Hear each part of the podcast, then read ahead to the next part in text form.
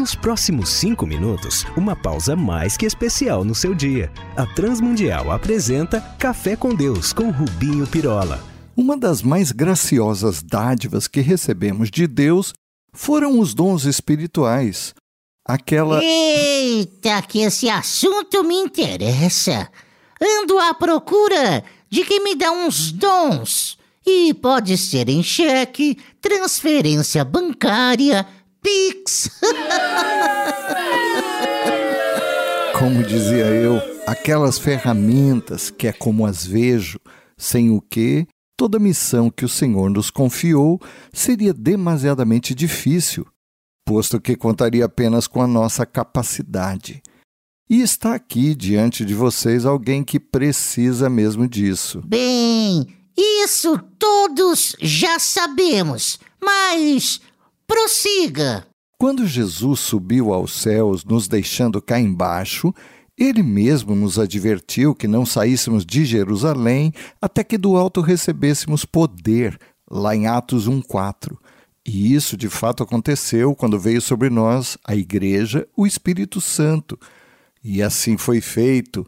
Veio também sobre nós, e hoje todos os temos à disposição, dons espirituais, ferramentas mesmo para o cumprimento do nosso propósito como servos cooperadores de Deus neste chão. Hum, oh, sem querer me gabar, nasci com alguns talentos, como o da inteligência e boniteza.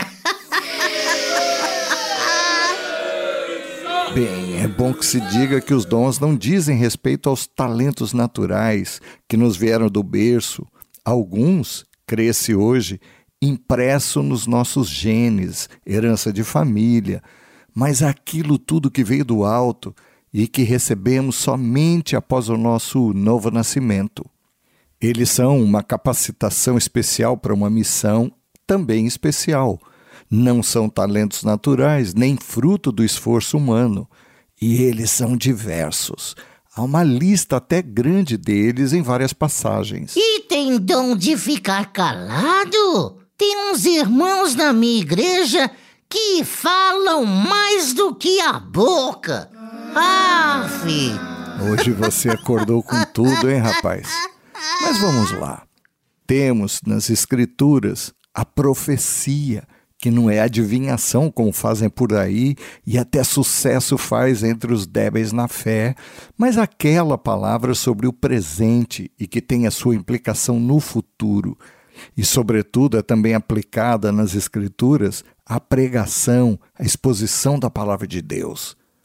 Também temos o serviço ou ministério, diaconia, o ensino, que é essa dotação para a formação dos cristãos, a exortação, que tem a ver não com apontarmos falhas dos outros e a repreendê-los, mas algo que os corrige, também traga estímulo à fé e o encorajamento a contribuição, que é aquele coração aberto à doação, à generosidade e liberalidade no ofertar, o de liderança, que é aquela autoridade não cobrada ou forçada de governo, e a administração.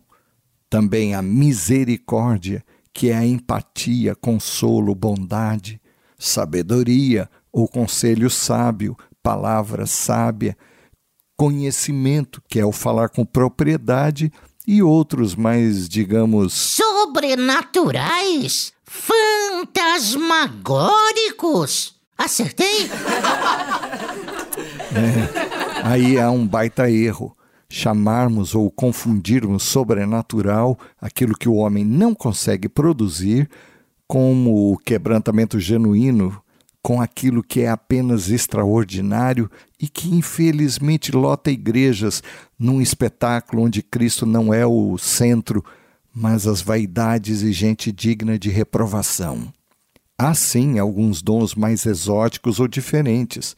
Fé, que é o conhecer Deus e crer na Sua palavra, também aquele de cura, ou o sarar mágoas e até doenças físicas milagres, que é a realização de grandes feitos, e aquele de discernimento de espíritos ou a percepção espiritual.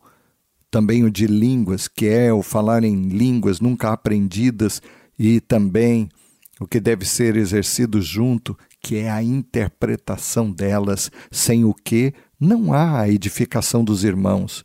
O dom do apostolado, que também não tem a ver com um título, mas a capacidade de transmitir fundamentos à igreja nos princípios de Deus. Temos o de socorro, que é aquela dotação de empatia para com o que sofre e dele cuidar, o dom de administração ou de governo, presidência, liderança. Os salvos, afinal, são equipados com esses presentes espirituais, de tal maneira que nenhum deles possui todos e ninguém fica sem receber ao menos um dom. Mas e como saber qual é o meu? Ok, vamos lá. Primeiro, com oração a Deus que é quem os dá. Depois, podemos explorar as possibilidades, testarmos o maior número possível de dons, cuidando antes dos nossos sentimentos e esperando também pela confirmação por parte dos nossos irmãos do corpo de Cristo, porque vejamos bem, eles, os dons, são para a igreja, ou então o que temos não é dom, mas um desastre. Eles não são dados como status espiritual, não visam a autoedificação, mas a edificação de todos, do corpo, dos irmãos, os santos.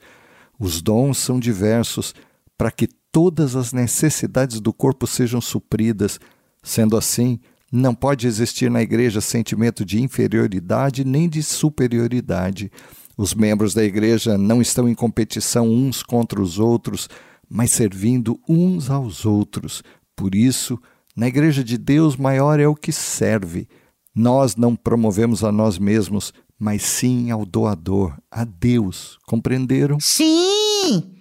E que, no mínimo, isso é coisa séria. Exatamente.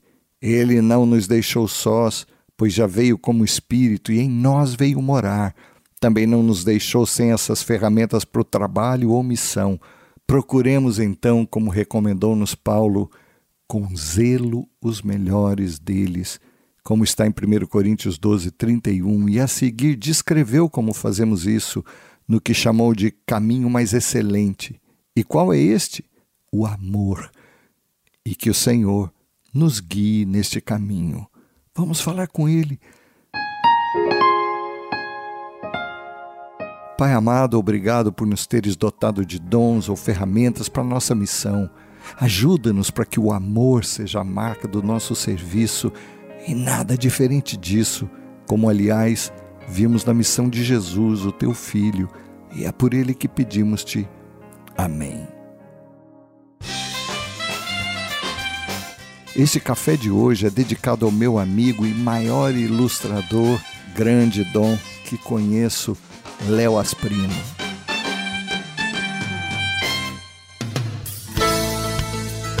Se você gostou desse programa ou tem alguma dúvida, escreva para café com Deus sem acento arroba transmundial.org.br